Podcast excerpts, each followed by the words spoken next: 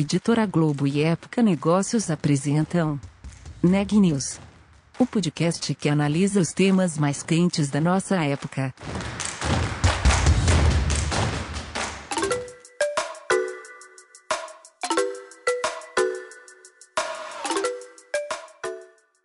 Olá, meu nome é Carolina Zelt, eu sou repórter da Época Negócios. Seja bem-vindo a mais um episódio do Neg News, o nosso podcast sobre como navegar e liderar durante períodos de incerteza. Hoje eu estou aqui com a Ana Carolina Nunes, que conversou com a Patrícia Fumagalli, VP de Transformação Digital da Anima Educação, e a gente vai falar um pouquinho sobre o que rolou nessa entrevista. Ana, quais são as ferramentas que auxiliam nessa transformação digital dentro do ensino? Carolina, a Anima tem cerca de 140 mil alunos espalhados pelo país e antes da pandemia eles já tinham algum grau de contato com a educação digital. Mas a Patrícia Fumagalli detalha na entrevista que a digitalização na educação vai além da aula online em si. Ela passa também pelo uso de ferramentas digitais para novas abordagens na educação, por exemplo, o uso de dados de analytics para a personalização do estudo, ou ainda até mesmo para análise preditiva para atração, retenção, evasão ou inadimplência de alunos. Tem ainda a possibilidade de recursos digitais como tecnologias imersivas, no caso a realidade virtual e a realidade aumentada, que têm sido usadas para o ensino da saúde.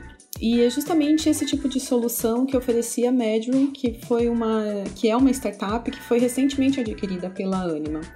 Vamos conferir a entrevista completa em que a Patrícia conta tudo isso. Bom, Patrícia, bom dia, obrigada aqui pela sua presença no Neg News, falando hoje sobre a pandemia e a área de educação. E, bom, 2020 foi um ano desafiador para muitos negócios, né? E para a educação não foi diferente, inclusive foi um dos setores aí mais impactados em, em relação à transformação digital e digitalização. Foi a educação em vários sentidos, né? Acho que não só em relação à tecnologia em si, mas até numa mudança de, de nova mentalidade em relação às formas de, de se educar. Teve um, debate aí sobre educação à distância, enfim. Vocês, do Grupo Anima, têm 140 mil alunos. Então, assim, como que a pandemia, no primeiro momento, um ano atrás, chacoalhou as atividades na Anima Educação? É, é, chacoalhou é um bom termo, né, Ana Carolina? Bom dia, obrigada pela, pelo convite e oportunidade de estar aqui, compartilhar aqui a nossa história, é, porque realmente foi né, um susto para todo mundo, a gente começou a ver isso cerca de um mês antes, quando o assunto começou a esquentar ali, né, para meados de fevereiro, e começamos desde então a, a montar aqui um, um plano de ação para a gente conseguir fazer essa virada, né? Mas eu acho que o que é interessante trazer aqui na nossa experiência é que a gente, ao começar a fazer esse planejamento do que, que a gente precisava mudar, como é que seriam esses alunos, a gente começou a ter muita clareza de que as escolhas que a gente já vinha fazendo tinham sido muito nessa linha. Né? Então, eu acho que aí eu gostaria talvez de citar duas principais aqui, uma no lado acadêmico e uma no lado da tecnologia, né? como essas coisas se complementam. Né? Do lado acadêmico, é, a gente, é, nós temos uma proposta de, de matriz acadêmica, né, chamada E2A, que é o Ecossistema Ânima de Aprendizagem, e desde 2017, quando a gente lançou a primeira versão da E2A, porque obviamente, né, como um currículo vivo, né, ele vem evoluindo, ele já previa como componente do currículo as disciplinas na época, hoje a gente chama de unidades curriculares, mas disciplinas híbridas. Né? E híbridas no conceito mais, é, é, digamos assim, puro da palavra, de realmente você articular presencial com digital como parte da proposta de ensino que a gente traz. Né? Então, o que, que eu quero dizer com isso? Em vez de a gente ter naquele momento o currículo, como a, maior parte dos currículos tem, né? disciplinas que acontecem online, disciplinas que acontecem no, no presencial, uma mesma disciplina já tinha os dois componentes. Então, tinha momentos em que o aluno estava online e momentos em que o aluno estava presencial. Isso lá em 2017. Então, é porque nós já tínhamos essa crença de que para o processo de ensino-aprendizagem do século XXI, o digital tem uma contribuição muito relevante. Ele ajuda, ele acelera, ele permite personalizar a experiência, ele permite que as, que os alunos escolham formas diferentes de aprender no seu próprio ritmo. Então, enfim, é um debate que a gente pode aprofundar, não vou entrar muito aqui no, no acadêmico, mas tem uma, para nós sempre teve uma proposta de valor muito clara. Então, a gente vinha exercitando o híbrido e a gente incluiu o híbrido em todos os nossos cursos, 100% deles. Na prática, o que, que isso acabou fazendo? Com que 100% dos nossos alunos já tivessem acesso às nossas plataformas digitais. porque pelo menos um componente do curso deles já era híbrido que já estava na proposta. Né? Então, quando chegou o momento da pandemia, todos já tinham acesso à plataforma, login, senha, acesso, etc, etc. Então, esse foi a primeira, a primeira é, é, é, né, ficha que caiu. Eu falei assim, poxa, tá, essa parte está pronta. Né? Foi como e, um treinamento, outra... já sem, sem ser planejado. Um treinamento. Não, já estava, já, é, é, já era a estratégia. Né? O que, que foi o desafio naquele momento? Os professores, porque nem todos os professores estavam no digital. Uhum. É, alguns estavam, a maioria estavam, os alunos estavam 100%, mas nem todos os professores de todas as disciplinas. Então, para os professores foi uma, uma um, digamos assim, uma mudança muito brusca para os que não eram do digital, os que já eram, já estavam no ambiente deles, né? Então, teve uma mudança muito brusca. Mas só para trazer a outra vertente aqui, antes de falar efetivamente da pandemia, é, na mesma época, em 2017, quando nós trouxemos o híbrido para a proposta acadêmica, a gente trouxe a gente iniciou também a nossa jornada de transformação digital. Uhum. Como a gente leva a tecnologia para o processo de ensino e aprendizagem e como a gente vai tornando a Anima uma empresa cada vez mais digital. Né? Nós construímos, inclusive, uma ambição estratégica né, de ser um líder digital na educação. Então, a uhum. gente começou a traçar uma jornada com este foco. E fizemos uma série de investimentos em 2019, 2018. Né? Uhum. Então, a gente já vinha, nós mudamos nossa forma de trabalhar para trabalhar em squad, fizemos muito investimento em infraestrutura de nuvem, que dá escalabilidade, né? Porque isso é foi fundamental né, quando entrou a pandemia, porque uhum. mesmo no nosso caso, que a gente já tinha os alunos na plataforma, a gente tinha isso em 20% da carga horária deles, 30%, de repente virou 100%.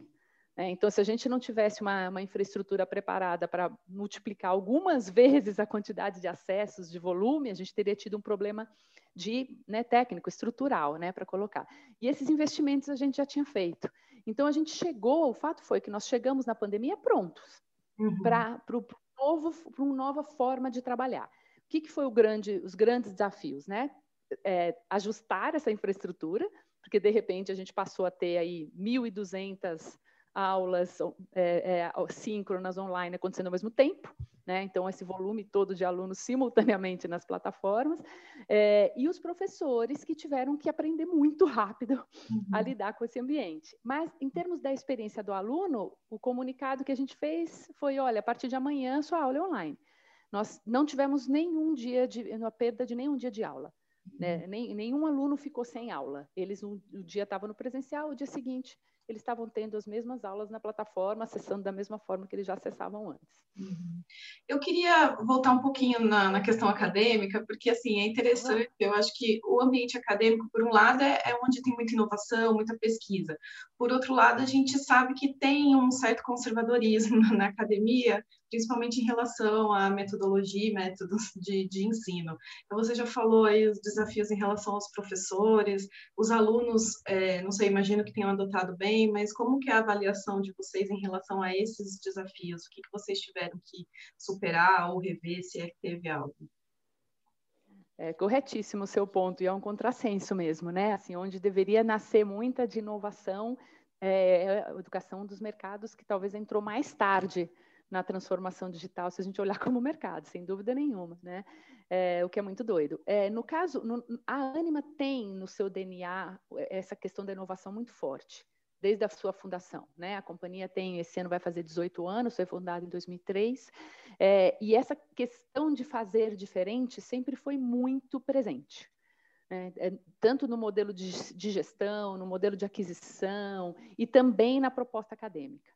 Então, a gente, esse, esse, esse E2A, ele é uma proposta acadêmica muito inovadora. Uhum. A gente, é, ele é um currículo totalmente integrado, ele tem uma parte chamada CORE, que são unidades curriculares cursadas por alunos de todos os cursos, que a gente entende que está na formação básica. A gente não trabalha com disciplina, trabalha com unidade curricular, que tem o dobro da carga horária, para dar tempo de você ter uma formação mais completa dentro da próxima unidade. Então, assim, é, é uma questão muito inovadora a forma como a gente olha para a proposta, a proposta acadêmica.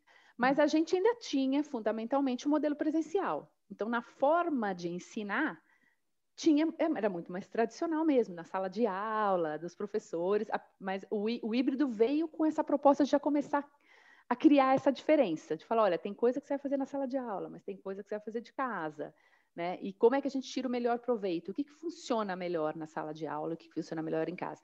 Então, assim, como crença, a gente, a, a gente acredita muito no híbrido.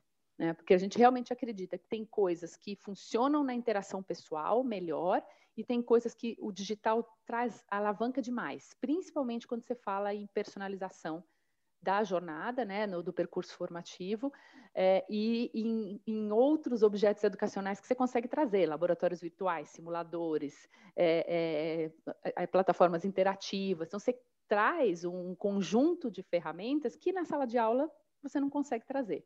Né? Então, a gente tem muito esse olhar do que, que faz mais sentido.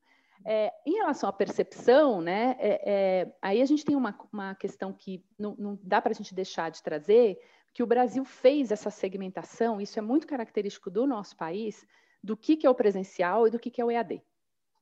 Né? E no Brasil, criou-se uma percepção de que EAD é um curso sem qualidade.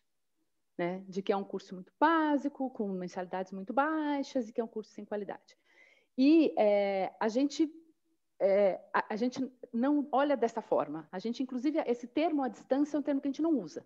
A gente usa experiência digital né? Ensino e aprendizado baseado em tecnologia. Uhum. Porque o, o, o, próprio Daniel Castanho, que é o presidente do Conselho de Administração da Anima, né? Ele fala uma frase que eu gosto muito. Ele fala, quando você faz uma conversa, que nem a gente está fazendo aqui, usando videoconferência, a gente está muito mais próximo do que se a gente estivesse numa sala, num auditório, com 5 mil pessoas vendo alguém falando no palco.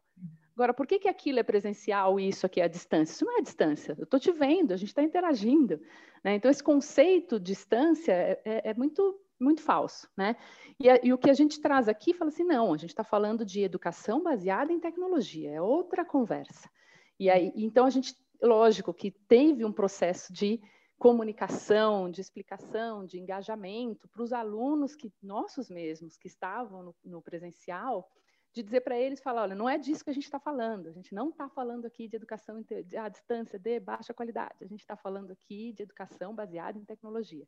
E é um processo, né? Tem os que estão no começo se criam uma barreira, falam, não, não sei, não quero, não me adapto, mas bem ou mal, depois de um ano nesse cenário, é, as pessoas se acostumaram e, e começaram, na grande maioria, a ver muito valor isso é que é legal. Né? Hoje a gente vê muitos depoimentos, e principalmente né, quando você pensa que as alternativas é, que, que, muitos enfrentaram né, em, em, outras instituições foi ou não ter aula, ou ter uma aula que realmente que perde muito em relação ao presencial. Né? Poxa, eu só tenho aqui uma aula gravada, ou eu vou ter que.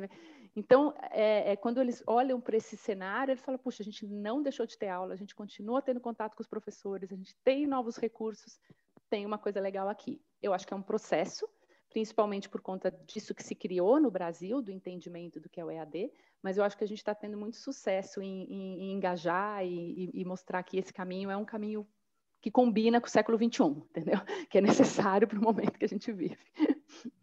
É, e eu achei interessante o comentário seu no material que vocês divulgaram, falando o seguinte: acho que é as pessoas, né? O, nossos alunos não compram mais a Anima, não comparam mais a Anima com as outras instituições de ensino superior, eles comparam com serviços oferecidos por empresas líderes digitais como Nubank, iFood, Netflix, por exemplo. Então, como os dados estão mudando a educação, Patrícia, nesse sentido? E aí eu queria aproveitar também que você falasse um pouquinho mais da personalização que você citou na, na resposta anterior, que também é outra coisa que se fala muito no varejo, por exemplo, e isso está sendo transferido para essa área de educação. É, essa percepção, né, o que está nessa fala que você trouxe do, do usuário, é, é, é, é, foi muito importante para o início da nossa jornada de transformação digital, porque ele parte da premissa de entender que as pessoas mudaram, né? E que o, o consumidor é digital, as pessoas são digitais, o aluno é digital. Então, assim, é, é, é muito doido você falar assim, não, esse, esse jovem que está aí, ele é digital em tudo, mas na educação ele não é. Não existe isso, né? Então, ele começa a ter essas experiências super bacanas para pedir comida, para processos bancários, para assistir filme, e aí não dá para achar que ele fala assim, não, mas agora aqui na minha instituição de ensino isso não é importante. É lógico que é. Né? Então, quando a gente se colocou neste patamar, a gente, a, gente, a gente passou a cobrar de nós mesmos que a experiência que a gente desse para o aluno fosse tão boa quanto. Né? Não vou dizer que a gente está no padrão Netflix ainda, não é isso que eu estou querendo dizer aqui. Mas é, é, é, é para onde a gente olha.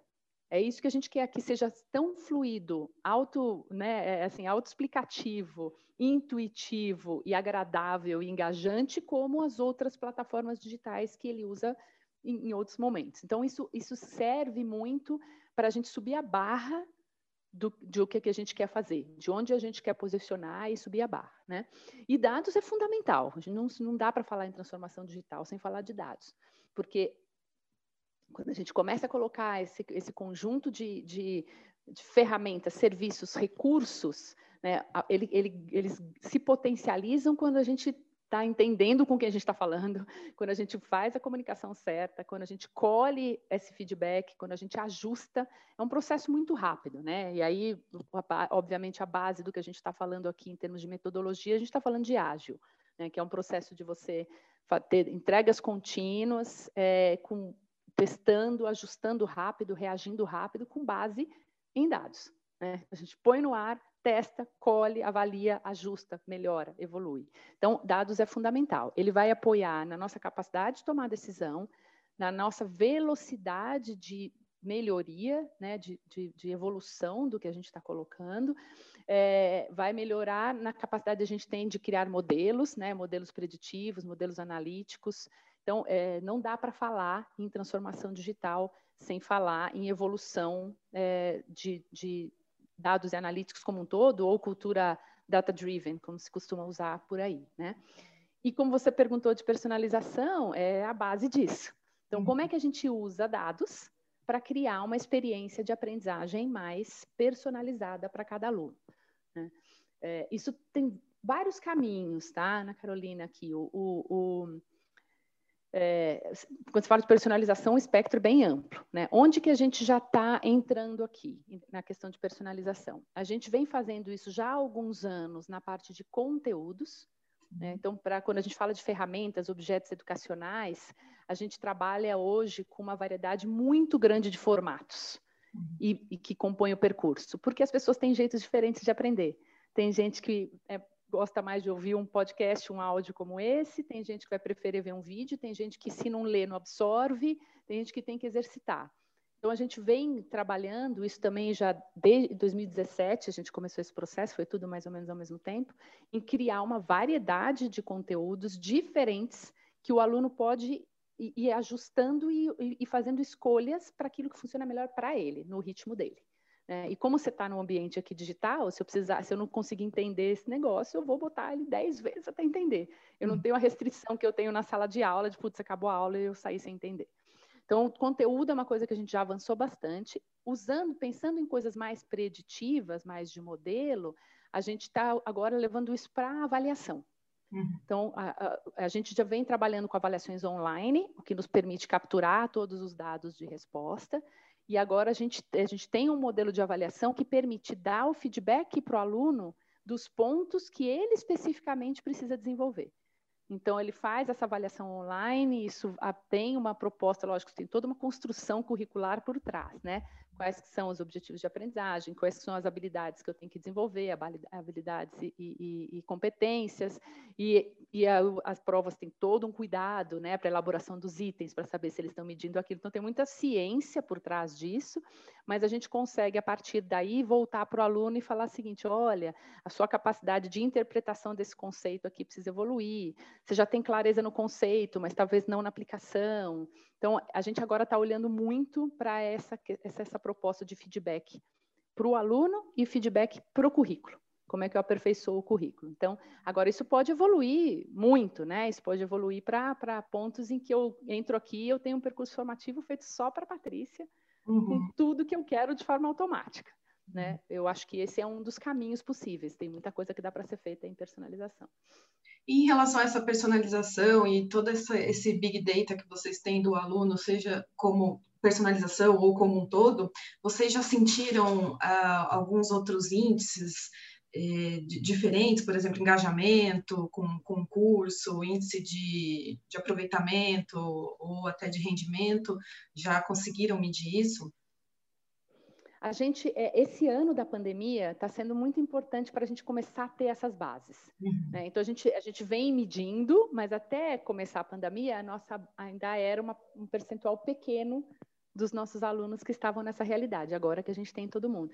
E, e eu acho que está tá sendo um processo. Né? Seria, acho que um pouco prematuro até eu, eu, eu trazer, porque ele ainda não é é, a gente não pode ainda afirmar algumas coisas muito claras. Vou te dar um exemplo aqui, é, é, é importante, né?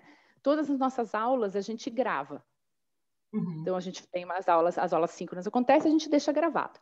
E durante um tempo foi uma premissa de falar assim, putz, a aula gravada talvez não seja legal, é, porque eu, eu não tenho a interação e etc. E isso foi verdade durante a maior parte do ano passado. Esse ano, a gente começou a perceber que a realidade do país está fazendo com que as pessoas têm agendas muito malucas. Né? Então a pessoa conseguiu um emprego aqui, sei lá que horas, eu consegui um negócio para fazer à noite.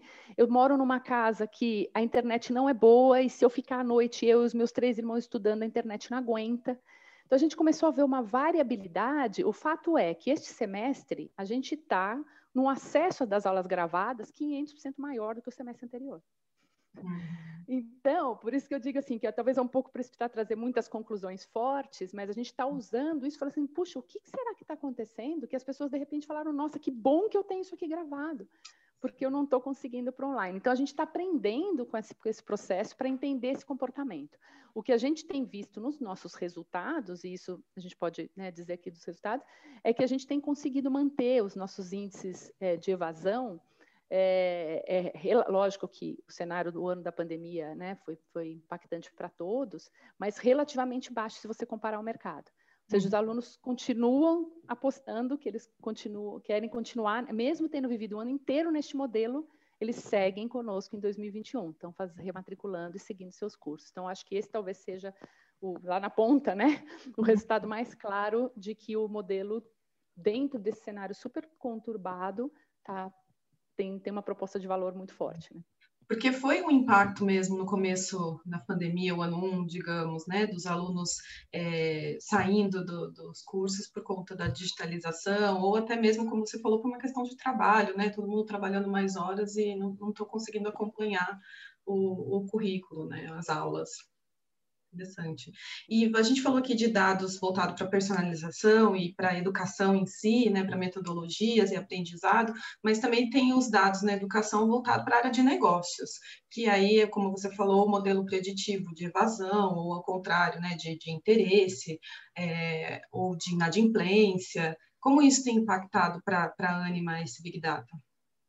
É, a, gente, a gente tem alguns modelos que a gente usa hoje, né? Você, citou alguns deles aí. Então, o modelo preditivo de evasão é um muito importante para a gente. A gente acompanha algumas, é, alguns aspectos da evolução do aluno ao longo do semestre para indicar alunos que têm uma propensão maior a, a, a desistir do curso e aí, obviamente, a gente faz uma ação proativa nesse sentido, né? Seja por uma dificuldade acadêmica, seja por uma dificuldade financeira. Então, a gente tem. Então, esse talvez seja um dos modelos muito que tem, foram fundamentais. A gente já tinha ele, já usava, mas eles ganharam, ganham muita importância agora.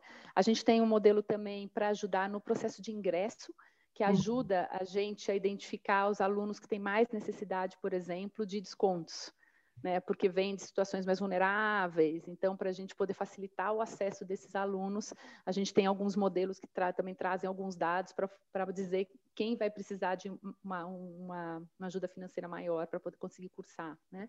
É, então, acho que talvez esses sejam alguns que a gente usa. A gente falou da personalização aqui.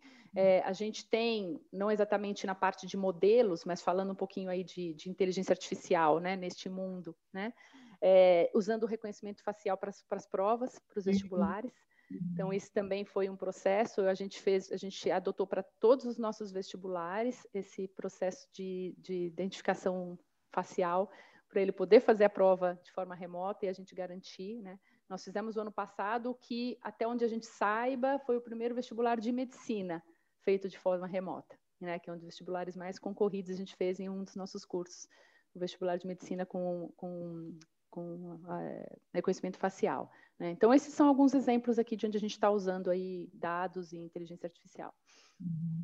E, Patrícia, a gente até estava conversando antes o quanto foi acelerada a transformação digital nos negócios, né, de anos para meses, e você comentou que vocês começaram esse processo mais fortemente em 2017.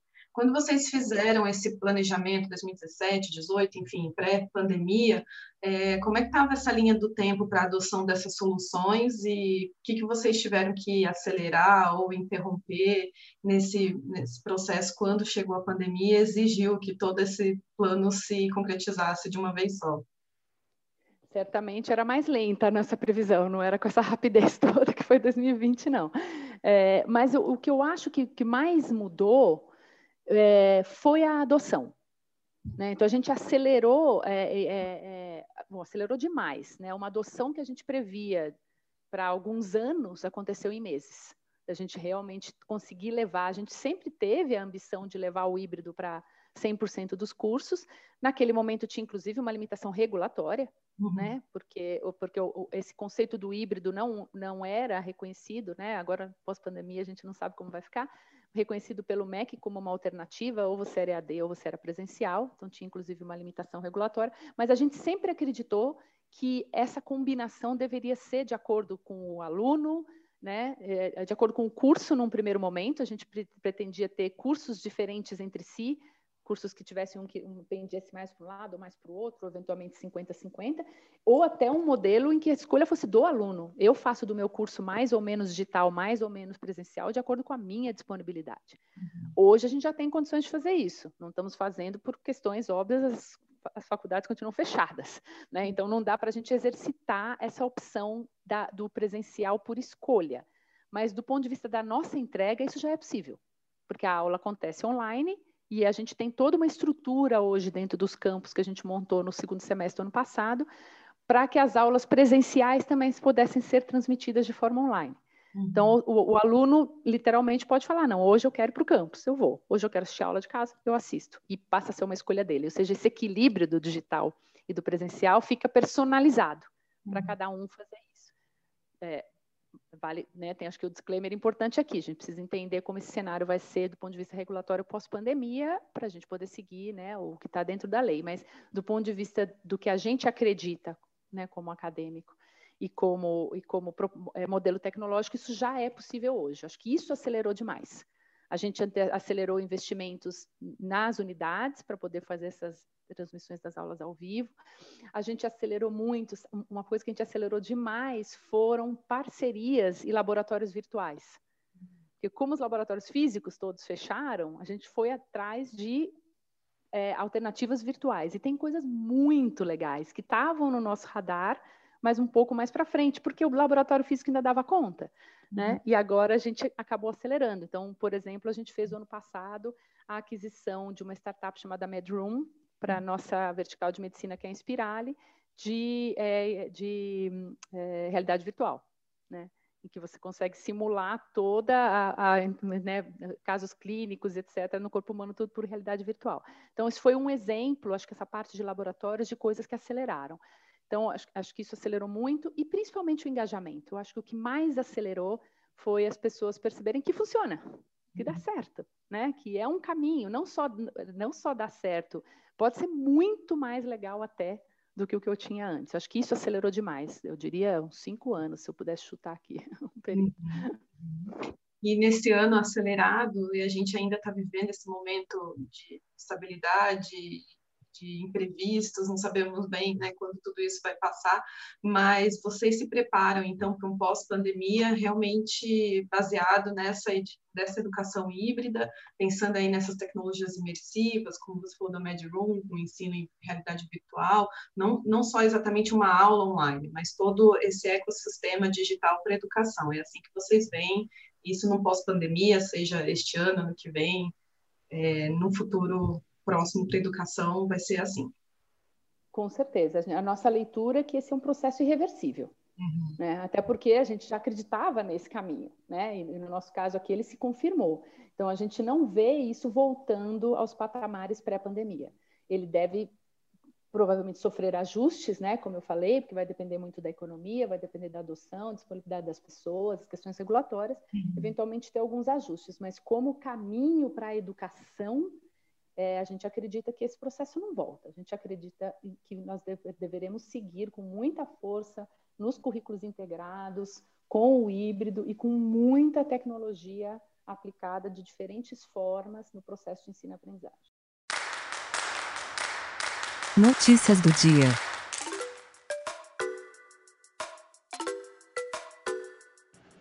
A variante do coronavírus encontrada em Sorocaba, interior de São Paulo, pode ser mais transmissível e mais resistente às vacinas.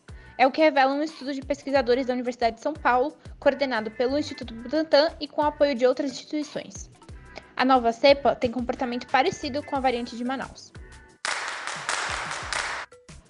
Novidades no calendário de vacinação no estado de São Paulo. Idosos de 67 anos começam a ser imunizados no dia 14 de abril e quem tem 66 e 65 anos vai receber a vacina a partir do dia 21. Na segunda, os policiais e demais servidores da área de segurança do estado começaram a ser vacinados. O Brasil registrou 3.829 óbitos em decorrência do coronavírus nas últimas 24 horas. No mesmo período, foram 92.625 novos casos da doença. Ao total, desde o início da pandemia, foram 13.193.205 infectados, além de 340.776 mortes no país. As informações são do último boletim do Conselho Nacional de Secretários de Saúde. Na frente da vacinação, o levantamento do consórcio de imprensa junto às secretarias de saúde aponta que 20.828.398 pessoas tomaram a primeira dose da vacina. Enquanto isso, 5.878.727 tomaram a segunda dose. O Neg News de hoje fica por aqui. Obrigada por nos acompanhar e até mais! Esse podcast é um oferecimento de Época Negócios. Inspiração para inovar. Não deixe de conferir nossos outros podcasts. Presidente Entrevista Presidente. The Office. E os negócios da nossa época. Ouça, acompanhe, compartilhe. Vamos fazer deste podcast o nosso ponto de encontro.